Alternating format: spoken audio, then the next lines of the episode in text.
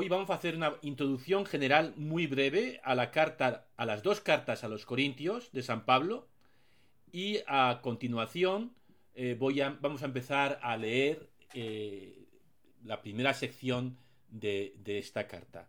Voy, he preparado una presentación PowerPoint para... Pues nada, os cuento este, esta presentación que lo he preparado para esta clase. Pablo escribió dos cartas a los corintios, a los cristianos de Corinto. Corinto, estas son las ruinas de Corinto hoy. Y eh, Corinto era una ciudad importante debido a su privilegiada posición en el Mediterráneo. Veis que eh, esto es una imagen de, la península del Peloponeso al sur de Grecia y Corinto está justo en el istmo que conecta la península con el continente. Eh, aquí tenéis un mapa. Corinto estaba en lo alto de un monte hasta 1858. Después lo bajaron a la playita después de 1858. Obviamente, en tiempo de Cristo estaba, o del Nuevo Testamento estaba arriba. Y hoy en día, este istmo está atravesado por un canal navegable, o sea, hecho para la navegación, que se concluyó en 1893. En época de, del Nuevo Testamento ese canal no existía, pero existía una especie de calzada diseñada especialmente para el transporte por tierra de los barcos. Subían los barcos a esta calzada y lo transportaban por tierra para salvar ese istmo y ahorrarse eh, circunnavegar la península del Peloponeso. Estos son todavía restos de esa calzada que se llama Diolcos, que se pueden ver hoy. Este es el canal, que no existía entonces. Y veis en el mapa que Corinto está en un lugar estratégico entre Italia y el Oriente Medio, y Turquía y todo lo demás. Es decir, es un punto en el que converge el occidente de Europa, o el centro del Mediterráneo, mejor dicho, con el oriente del Mediterráneo tenía una población de 80.000 habitantes en tiempo de Pablo, mucha gente para, ese momento de la historia, muchísima gente, una de las ciudades más grandes del mundo, era la mayor ciudad de Grecia y la capital de la provincia de Acaya. Grecia estaba repartida en dos provincias, Macedonia al norte y Acaya al sur. Bueno, la capital de la provincia de, Acaya del sur era Corinto. Era un nudo comercial y cosmopolita fue destruido por los romanos y reconstruida como ciudad romana en el 44 a.C. Y una curiosidad y es que los Juegos Ístmicos, que eran los juegos más populares después de los Juegos Olímpicos, se celebraban ahí cada dos años. Pablo fundó esta comunidad en Corinto en su segundo viaje misionero, llegando desde el norte, desde Atenas. Fundó la comunidad con la ayuda de una de un matrimonio de misioneros. Ella se llamaba Prisca y el Áquila. Y pasó allí un año y medio, que para lo que solía tardar en evangelizar Pablo era bastante tiempo. Desde allí escribió también la primera carta que él escribió, que fue la primera a los tesalonicenses. Y si os acordáis de Galión, de este cordobés, eh, que aparece en el libro de los Hechos de los Apóstoles y que nos permite datar eh, las, las, fechas de Pablo, bueno, pues este Galión estaba de procónsul, de representante imperial en la ciudad de Corinto. La primera carta a los Corintios, Pablo lo escribe desde Éfeso, justo al otro lado del mar eh, Egeo. Éfeso está hoy en Turquía. En el año 54, es decir, unos cuatro años después de haber fundado la comunidad, o dos, mejor dicho, tres años después de haber fundado la comunidad, durante su tercer viaje misionero. Y básicamente esta carta es un... es un... Eh, preguntas y respuestas. Es decir, no solamente Pablo escribió al menos dos cartas, veremos que más de dos cartas, a los corintios. Los corintios le escribieron y le mandaban información también.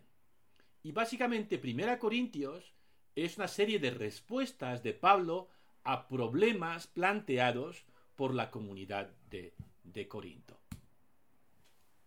Y está organizado más o menos en estos bloques. Hay una pequeña introducción, como en todas las cartas. Luego, el primer problema que aborda es el problema de las divisiones en la comunidad. Los primeros cuatro capítulos. Luego aborda varios, varios problemas morales entre los capítulos 5 al décimo. Y después, entre los capítulos 11 al 14, aborda varios problemas que se plantean cuando se reúne la comunidad. Y cuando los cristianos se reúnen en las, comunidades de Corinto, pues había una serie de problemas, esos problemas se lo plantean a Pablo y Pablo da estas, estas respuestas. Y finalmente en el capítulo 15 tenemos la reflexión más larga del Nuevo Testamento sobre la resurrección. No la resurrección de Jesús, sino nuestra resurrección. Y finalmente, bueno, hay unas palabritas de, despedida en el capítulo 16. Una carta muy larga en el que nos entretendremos bastante. Yo creo que nos vamos a tirar por lo menos 6, 7 sesiones con la primera carta a los Corintios. Luego en la segunda carta a los Corintios, del que hablaremos más tarde, no lo voy a decir ahora, volveremos a ella cuando, cuando eh, después de terminar la primera carta a los Corintios. Así que bueno, pues dejo de compartir la presentación. Ok, pero lo importante es pues leer la carta a los Corintios, ¿no? No, es saber cosas sobre la carta a los Corintios. Vamos a saltarnos la introducción porque es parecida a la de las otras cartas que ya hemos estudiado. Pero no... Recordamos, ¿no? Que Pablo siempre empieza diciendo, Remitente, destinatario, saludo, acción de gracias. Siempre empieza sus cartas dando gracias a Dios. Y esto yo creo que dice mucho de él y es muy importante, ¿no? Empezar las cosas dando gracias a Dios por todo el bien que nos ha hecho. Y luego ya empieza su reflexión, ¿no? Ya digo que nos vamos a saltar esa primera parte porque es parecida a la de otras cartas que ya hemos estudiado y comenzamos por el planteamiento del problema en el capítulo 1, versículo 10. Voy a leer capítulo primero, versículo, los primeros, los versículos 10 y 11. Leo. Dice Pablo.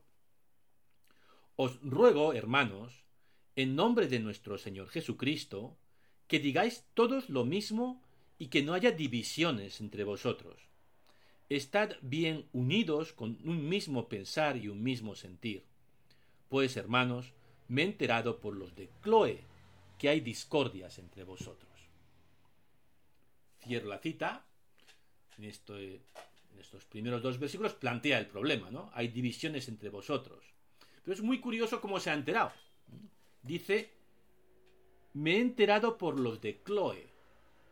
Chloe es un nombre femenino, ¿eh? sin duda. ¿Y quiénes son los de Chloe? Yo creo que podemos imaginar una situación parecida a la de Filemón. ¿Os acordáis de la carta de Filemón? ¿No? Filemón es un cristiano rico que tiene una comunidad que se reúne en su casa y tiene por lo menos un esclavo, probablemente varios esclavos. Podemos pensar lo mismo de Chloe. Es una cristiana comprometida, que tiene una comunidad y que además es rica. ¿Cómo funcionaban las empresas en esta época? Yo creo que la mayor parte de nosotros trabajamos en una empresa o en una institución de gobierno. Eh, antes de la revolución industrial no hay empresas. O mejor dicho, todas las empresas son empresas familiares. Así que una empresa, o sea, esta mujer podía ser una empresaria, tener una empresa, que consistía en su familia. Pero la familia no es solo como hoy, papá, mamá e hijos. Es papá, mamá, esclavos hijos y libertos también. Libertos son antiguos esclavos que cobran ya un salario, pero que están vinculados a la, familia. Y probablemente esta Chloe tiene un negocio de comercial, porque Pablo está en Éfeso y un grupo de gente de Chloe ha viajado a Éfeso. Quizá por visitar a Pablo o quizá porque tenían negocios. Yo creo que probablemente más bien por negocios. Y esta gente de Chloe informa a Pablo de la situación en Corinto. Solo una pequeña anotación. Era muy poco frecuente que una mujer fuera empresaria en el Imperio Romano. Pero en el Nuevo Testamento encontramos varias, no una, sino Lidia, por ejemplo, en el capítulo 18 de Hechos, Ninfa también aparece en Colosenses. Es decir, hay un número desproporcionado de mujeres, como dicen ahora, empoderadas, ¿no? O con poderío, como hemos dicho siempre en castellano. De mujeres con poderío en, estas, en el entorno de Pablo. Y, ciertamente Chloe es una de ellas. Bien, pues Chloe le pregunta cuál es el, la situación y Pablo contesta. Versículo 12 y 13. Leo. Y os digo que, y, os digo esto porque cada uno, cada cual anda diciendo, yo soy de Pablo, yo soy de Apolo, yo soy de Cefas, yo soy de Cristo. Esto es lo que le ha informado Chloe, ¿no? Que la gente anda diciendo, yo soy de Pablo, yo soy de Apolo, yo soy de Pablo, yo soy de Apolo, yo soy de Cefas, yo soy de Cristo. ¿Cómo hay que interpretar esto? Bueno, el problema es Apolo. Veremos que es un tío, después ya os hablaré más de él, que de alguna manera está creando su propio grupo dentro de la comunidad de Corinto. Entonces hay gente en Corinto que dice, yo soy de los de Apolo. Y hay gente en Corinto que dice, no, no, yo soy de los de Pablo. Los otros dos nombres no está claro. ¿Mm? Había un grupo, un tercer grupo, los de Cefas, Cefas es Pedro, ¿vale?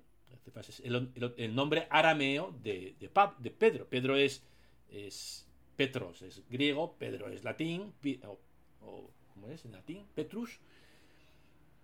Cefas es ese mismo nombre en arameo, que era su lengua y la lengua de Jesús.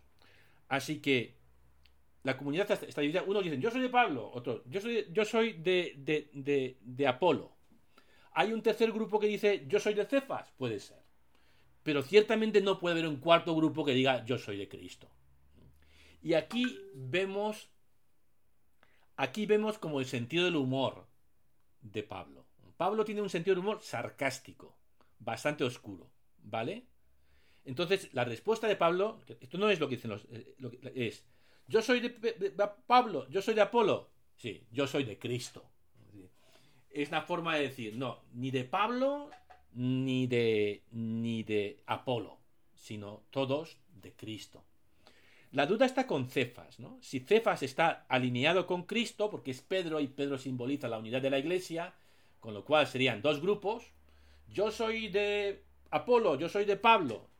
Y contesta con, con sorna, yo soy de Pedro, yo soy de Cristo o bien hay tres grupos. Aquí están divididos los intérpretes. Ya veis que en muchos textos los, los académicos tienen distintas interpretaciones. Yo creo que es que hay dos grupos. Los que dicen yo soy de Apolo y los que dicen yo soy de, de, Pablo. Obviamente Pablo no tiene muchos problemas con los de su grupo. Tiene mucho, grupo, mucho problema con los de Apolo. Y Pablo a eso contesta, no. Todos de Pedro, eh, que fue nombrado eh, piedra, sobre el que se levanta la iglesia, todos de Pedro, todos de Cristo. Bien. ¿Está dividido Cristo? Pregunta retórica. No. ¿Fue crucificado Pablo por vosotros? Obviamente no. ¿Fuisteis bautizados en nombre de Pablo? No. Son preguntas retóricas para decir solamente Cristo, solamente Él ha muerto por nosotros, solamente nos bautizamos en su nombre. Ahora os cuento un poco cuál es el problema de Apolo. Esta comunidad lo funda, funda Pablo. Pero más tarde, no sé, quizá meses un año más tarde, llega un tal Apolo. Y este Apolo es un tío muy sofisticado, habla muy bien, habla mejor que Pablo, está, parece más culturalmente sofisticado que Pablo, eh, probablemente más guapo que Pablo, ¿vale? Eh, es decir, que, lo tiene todo el chico. El, chaval es, un, es una perla. Y cobra por sus servicios, ¿vale? O sea, atender a las reuniones de, de Apolo cuesta pasta. Lo cual era normal, bueno, y es normal, ¿no? Cualquier profesor cobra por su trabajo. Y los filósofos itinerantes de aquella época, que es el equivalente a los profesores de hoy, cobraban por su trabajo. Pablo trabajaba con sus manos para no cobrar por su trabajo. Y además el hecho de trabajar con sus manos le hacía inferior a los ojos de, los, de la cultura corintia. ¿no? trabajar con las manos es de esclavos. O sea, el, el tío de cierto nivel, pues habla, enseña, comparte su sabiduría y le pagamos por sus servicios. En cambio, Pablo predica gratis, se mantiene con su trabajo manual y, y además no es tan guay como, como, como, no es tan chévere como sería en, en, en, mexicano, ¿no? Como Apolo. Apolo habla bien, se presenta con una cierta elegancia. En fin, que, que Apolo se ha llevado de calle a un grupo importante de la comunidad de, Corinto. Y al parecer, además, Apolo parece estar diciendo, bueno, ese Pablo está bien, ¿no? Para un nivel, pero si queréis pasar al siguiente nivel, ¡mua! Entonces, eh, ese es el problema. Es un problema que se va a arrastrar, porque eh, Pablo va a volver a este problema en la segunda carta a los Corintios. ¿no? Y, bueno, y sigue hablando. La, división, por lo tanto, no parece ser una división ideológica. ¿vale? En otras cartas de Pablo es una cuestión de ideas. Y más tarde en la historia de la Iglesia hay divisiones por ideas, ¿no? por distintas herejías, por distintas ideas sobre Jesús, por ejemplo. Negar que Jesús sea Dios, como Dios Padre, por ejemplo, es la herejía de Arrio eso supuso una, división. Pero en este caso la división no parece motivada por una cuestión ideológica, sino más bien por una cuestión de, de personalismos y quizá incluso por una cuestión socioeconómica. Es decir, la gente con más pasta, más cultura, se, sentiría más atraída por, por Apolo. Bien. Dice, continúa diciendo Pablo, Doy gracias a Dios porque no he bautizado a ninguno de vosotros, salvo a Crispo y a Gallo, de modo que nadie puede decir que ha sido bautizado en mi nombre. Bueno, también bauticé la casa de Estefanes, por lo demás, no sé si bautizar algún otro. Parece ser que, bueno, si te bautizaba alguien, pues quedabas como más vinculado a él. Y Pablo dice, gracias a Dios no he bautizado a ninguno. Y aquí vienen los problemas del directo. Pablo está dictando su carta y dice, no he bautizado a ninguno, menos a Crispo y Gallo, que sí. Ah, y también los de, los de la casa de Estefanas, también. Bueno, y no sé si alguien más. Pablo está dictando su carta y, bueno, pues, pues va pensando en voz, en voz alta. Entonces, ¿cuál es, cuál es el problema de Apolo, según Pablo? ¿O cuál es el problema de los corintios que prefieren a Apolo? Y esto es típico de Pablo, ¿vale? Presenta una... empieza con, un problema muy, muy concreto y luego salta como a un nivel superior. Hace una reflexión pues súper elevada teológicamente para solucionar ese problema concreto. El problema concreto es que hay gente que dice, yo prefiero Apolo, es mucho más elegante, mucho más culto, eh, habla mucho mejor. Y Pablo dice, no, es que esa no es la cuestión de ser cristiano. La cuestión de ser cristiano es aceptar la cruz. Es decir, no regirnos por los criterios de éxito, de prestigio o de dinero de la cultura dominante. La cultura dominante entonces y de la cultura dominante ahora sino aceptar que Dios ha acogido el sufrimiento humano y ha privilegiado a los humildes y a los pobres, y esa sabiduría de Dios es a la que nos tenemos que acercar, porque esa sabiduría de Dios es mejor o más sabio que la sabiduría de la cultura dominante basada en la competencia y en el éxito y en escalar puestos. Y por eso escribe así San Pablo. ¿Os acordáis de la clase pasada sobre los filipenses? Ese himno en el centro de los filipenses. Cristo, a pesar de su condición divina, se anonadó, se hizo hombre, murió en la cruz y por eso Dios le ha exaltado. Y ese es el camino que el cristiano ha de seguir. Y esa es la sabiduría cristiana, no la sabiduría de este mundo que es cómo conseguir, cómo subir, ¿no? La sabiduría de Cristo es cómo bajar. Por eso escribe así, cito, capítulo primero, versículo 19 al 21. Escribe Pablo. Pues está escrito, destruiré la sabiduría de los sabios, frustraré la sagacidad de los sagaces. ¿Dónde está el sabio? ¿Dónde está el docto? ¿Dónde está el sofista de este tiempo? ¿No ha convertido Dios en necedad la sabiduría del mundo?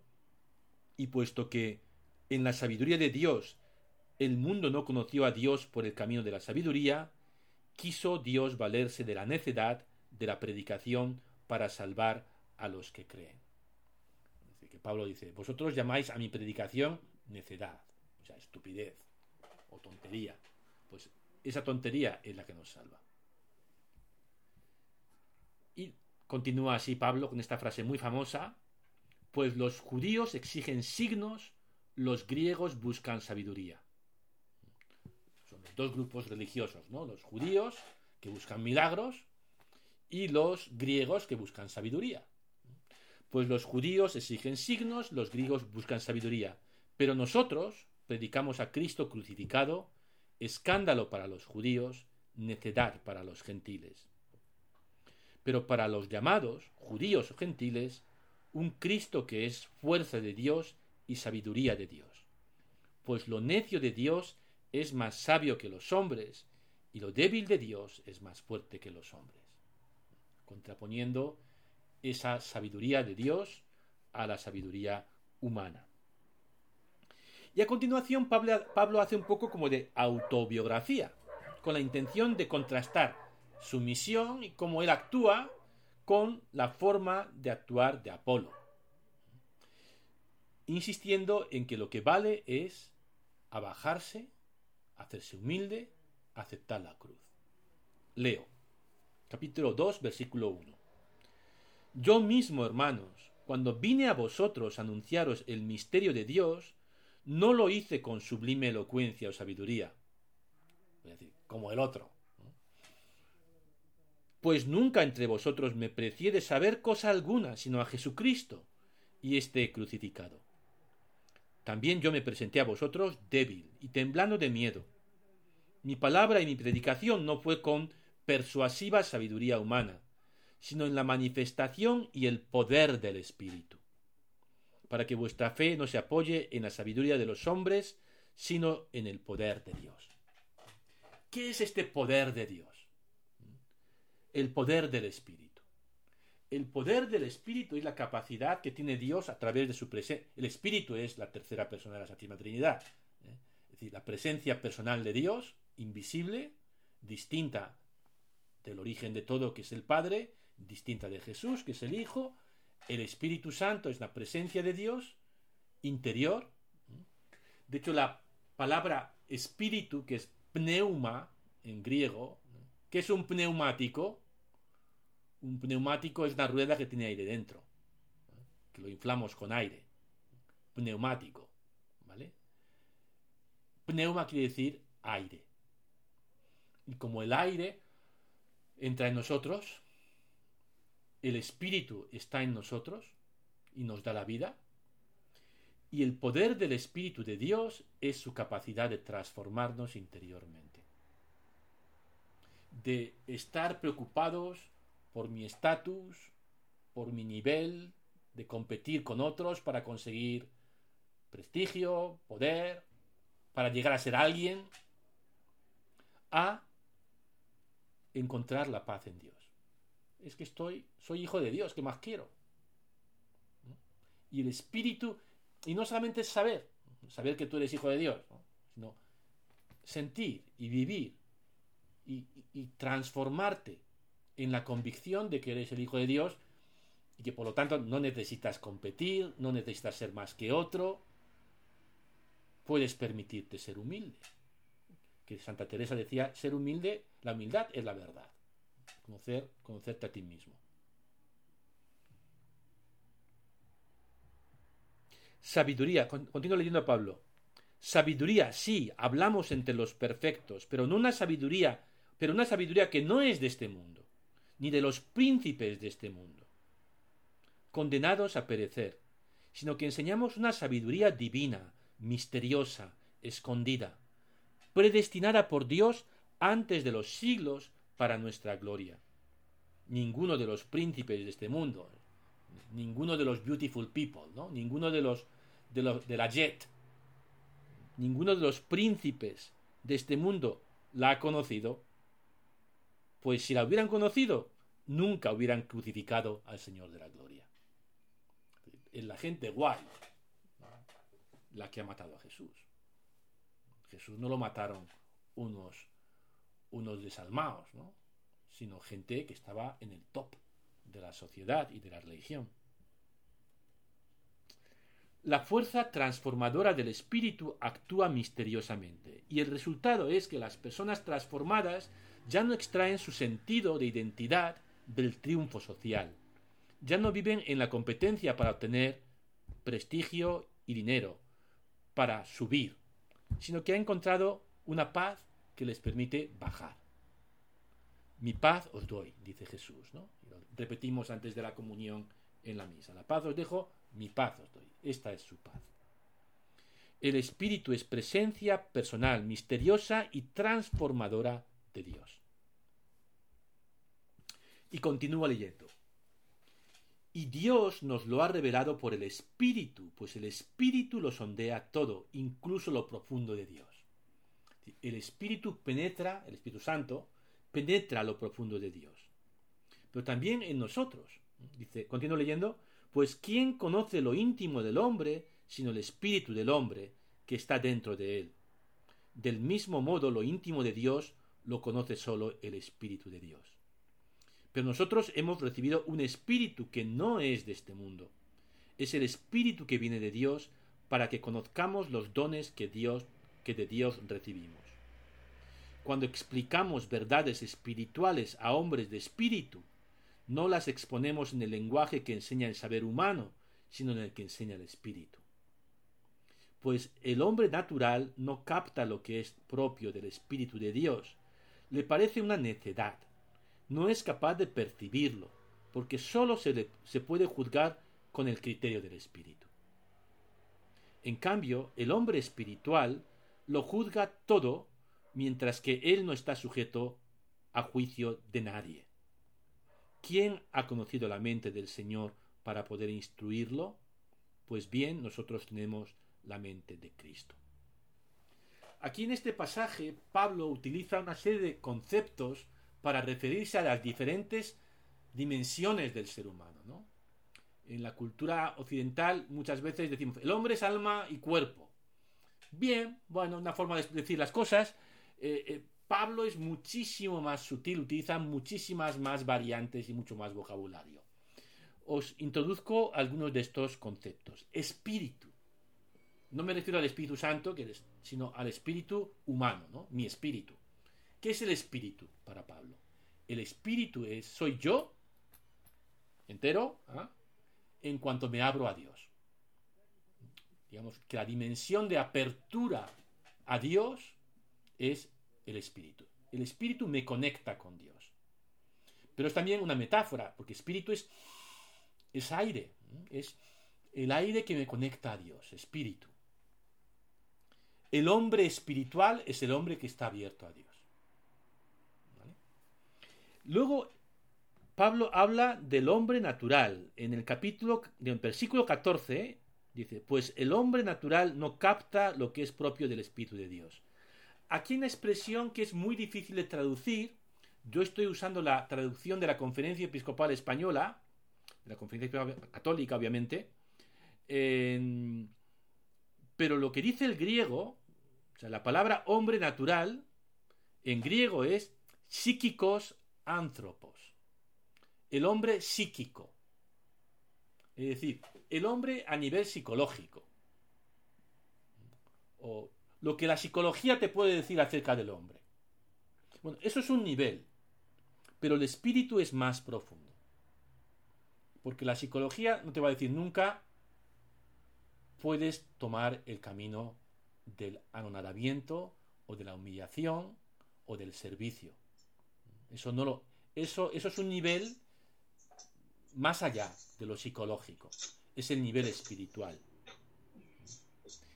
Bien, pues el nivel está la psique o lo psicológico, que también se puede traducir por alma, pero es aquí lo han traducido yo creo que muy bien como hombre natural, ¿no? nivel natural, el nivel espiritual, mente, la mente de Cristo, mente en el, en el, en el griego normalmente es como en español, ¿no? es la inteligencia, pero en el griego bíblico mente se corresponde al concepto bíblico de corazón, es el núcleo del ser humano, la conciencia como, como habíamos hablado eh, el martes pasado.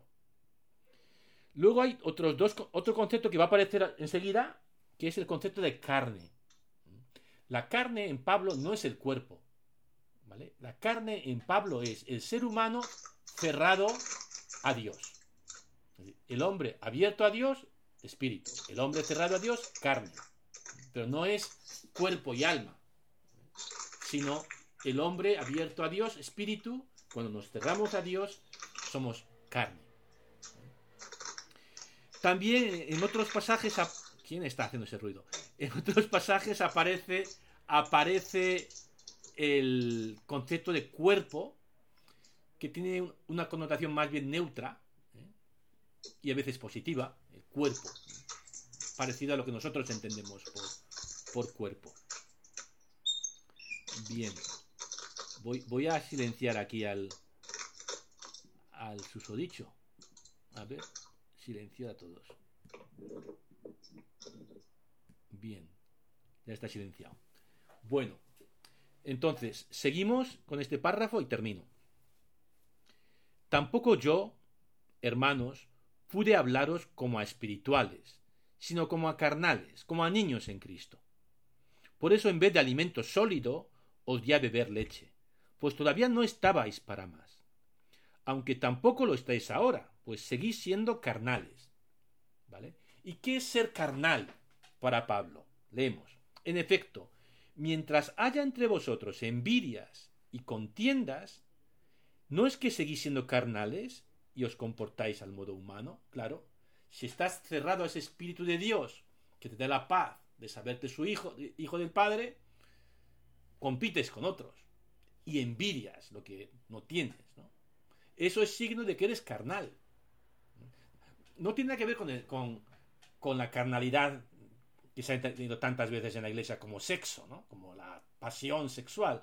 Aquí no, aquí la carnalidad se manifiesta en envidia y en los conflictos, en la competencia por obtener, eh, por subir socialmente. Pues si uno dice yo soy Pablo y otro yo Apolo, no os comportáis con criterios humanos, no estáis dejando, no estáis introduciendo en la dinámica de la comunidad cristiana la misma dinámica de prestigio que funciona en el mundo y por eso os gusta Apolo y por eso estáis divididos. Bueno, yo creo que eh, aquí hay suficiente materia para pensar y la verdad es que podríamos plantear muchas preguntas, pero a mí se me ocurre esta, ¿no? Si se os ocurren otras, pues cada uno es libre, cada grupo es libre de, de, dialogar sobre lo que le apetezca, de lo que hemos dicho. Pero a mí me parece que se podría dialogar sobre esta pregunta. ¿Qué divisiones antiguas o nuevas nos preocupan? Estos cuatro primeros capítulos de Corintios, el tema es la división. ¿Qué divisiones antiguas o nuevas nos preocupan? Muchos habéis estado en la comunidad de TZ, fundada para promover la reconciliación entre los protestantes, católicos y ortodoxos, entre las distintas confesiones cristianas. Esas son divisiones antiguas, pero quizás hay también divisiones nuevas que son igual de dañinas, ¿no? qué divisiones antiguas o nuevas nos duelen, nos preocupan. ¿Qué los causa? ¿Qué los sostiene? ¿Qué podemos hacer nosotros para vencerlas?